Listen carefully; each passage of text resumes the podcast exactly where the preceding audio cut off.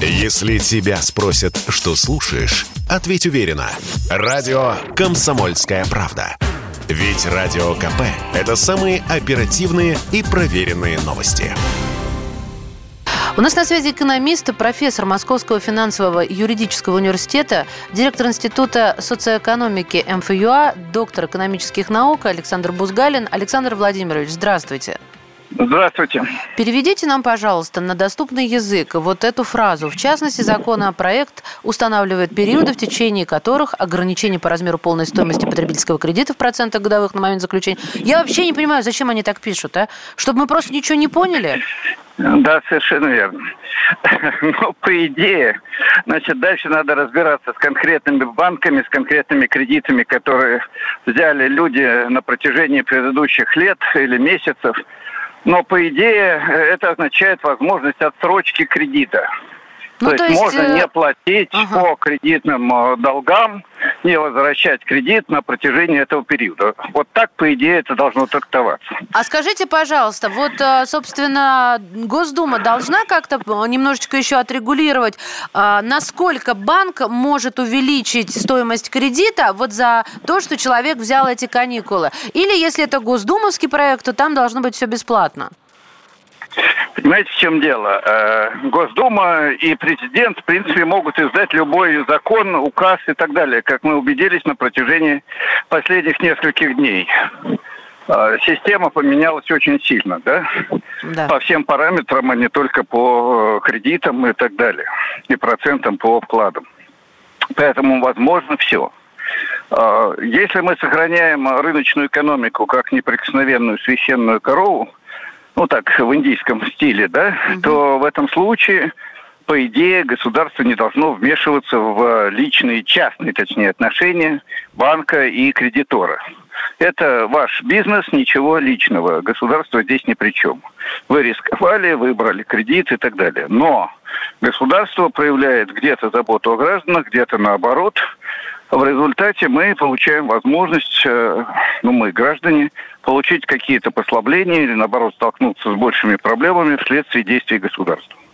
С одной стороны, нам дают возможность не платить по кредитам, и банки, если они законопослушны, должны следовать этому э, ну, приказанию, скажем так, грубо, да, государства. А с другой стороны, мы попали в ситуацию, когда следует ожидать очень высокой инфляции – боюсь, как минимум 30-процентной. Ну и, соответственно, все те послабления, которые мы получаем, и возможности получить до 20, там, а может быть, чуть больше процентов по э, вкладам в банке, они, скорее всего, будут как бы сказать, нивелированы, я использую такое нейтральное слово, да, сказать, ростом цен. Вот это та ситуация, которую, к сожалению, я думаю, нам стоит ожидать.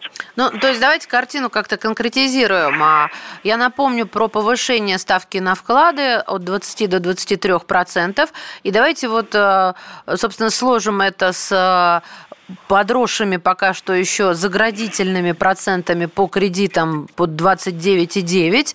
А, и в связи с этим еще законом от Госдумы о кредитных каникулах. Вот все это приведет, э, все эти бонусы, послабления, бонусы и послабления, да, их даже надо противопоставлять. А к чему приведет? К исключительно падению а, экономическому и к росту инфляции? Или же все-таки, ну вот мне видится, как человеку, который сейчас немножечко в расшатанной лодке сидит, да, потому что я понимаю, а что я завтра могу, смогу купить. Поэтому я, как рачительный человек, иду и запасаюсь, да, чем-то там, без паники, все четко, по списку, только то, что нужно. Но из-за этого у меня уменьшается возможность заплатить там по кредиту. Вот. И как бы эти каникулы, я наоборот хочу сказать спасибо Госдуме, а вы мне говорите, что рано радуетесь. Ну, я говорю, что Госдуме спасибо за то, что такое делается, но в целом ситуация вряд ли будет радужной, потому что, понимаете, ставка Центрального банка в 20% делает кредиты для большинства предприятий совершенно нереальными. То есть взять кредит э, по ставке выше 20%, потом его отдать при рентабельности на уровне 5, максимум 10%, а то и еще ниже, э, это абсолютная фантастика. Это работа себе в убыток, причем в большой убыток. Исключения, слава богу, есть какие-то сейчас для некоторых ключевых отраслей. Так а, пусть Но они целом, для бизнеса сделают э, отдельные ставки по кредитам. Так нельзя? Нет, так нельзя. Если мы сделали у банка ставку, центральный uh-huh. банк, если сделал ставку 20%, то это, по идее, самый дешевый кредит, который только может быть. Но, Александр Владимирович, да? там сидят э, не глупые люди, не глупые люди, понимающие люди. Они же должны понимать, что таким образом, вот то, о чем вы сейчас сказали, а, хоронится малый и средний бизнес. Они понимают очень многое, но ситуация сейчас такова, что э, если мы эту ставку э, введем, э, и сказать, валюта у нас подорожала на 50%, как минимум, да, по самым скромным оценкам, то, соответственно, импортные товары, которые к тому же будут в огромном дефиците, э, вырастут в цене, ну, в лучшем случае на те же 50%, а в худшем случае гораздо выше.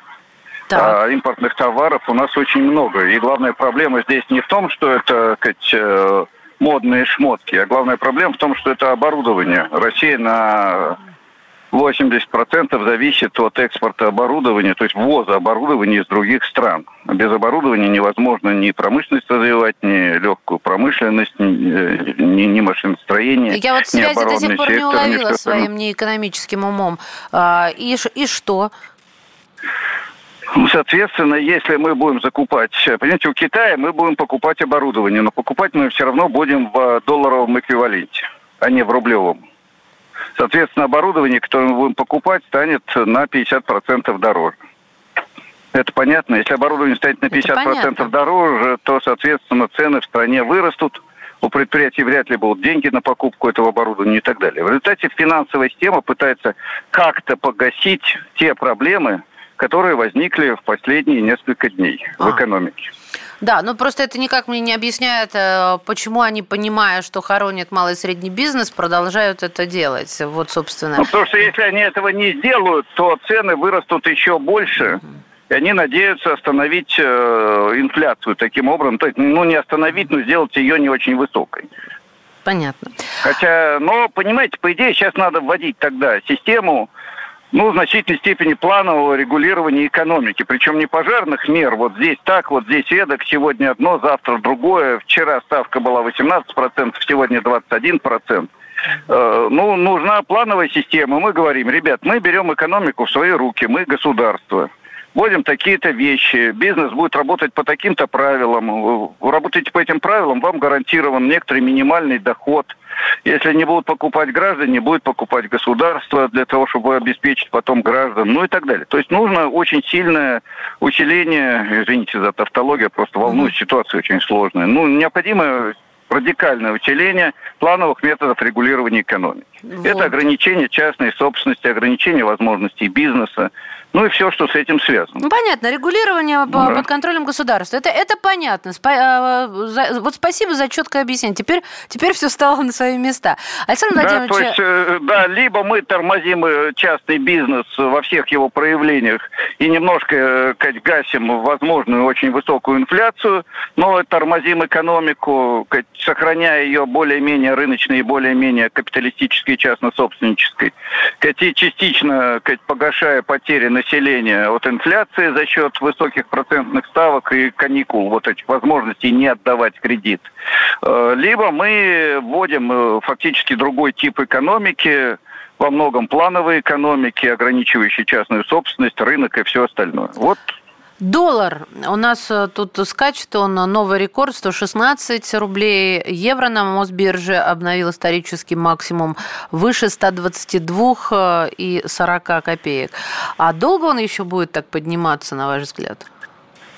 Понимаете, если мы не вводим жесткую командную экономику, которая вообще валюту ставит под государственный контроль, то он будет расти, потому что население пытается каким-то образом застраховаться от исключения из мировой экономики. В России примерно 15% людей живет в мировой экономике. 15% богатейших людей. Не все, 15%. Но это люди с деньгами, активные, деловые и так далее с плюсами и минусами, которые я не буду сейчас называть. Вот эти люди стремятся любой ценой заполучить валюту. Да, но ведь вводится же и вот комиссия на покупку валют 30%, да, да. и то, что резидентам нужно будет отчислять и так далее. Ясно. Поставим, так сказать, точку с запятую. Спасибо вам большое. Ну, скорее многоточие, да, Хорошо. потому что ситуация на самом деле меняется каждый день, да. А, Хорошо. Александр Бузгалин, экономист, профессор Московского финансового юридического университета, директор Института социоэкономики МФЮА. Вы слушаете радио «Комсомольская правда». Здесь самая точная и оперативная информация о спецоперации на Украине.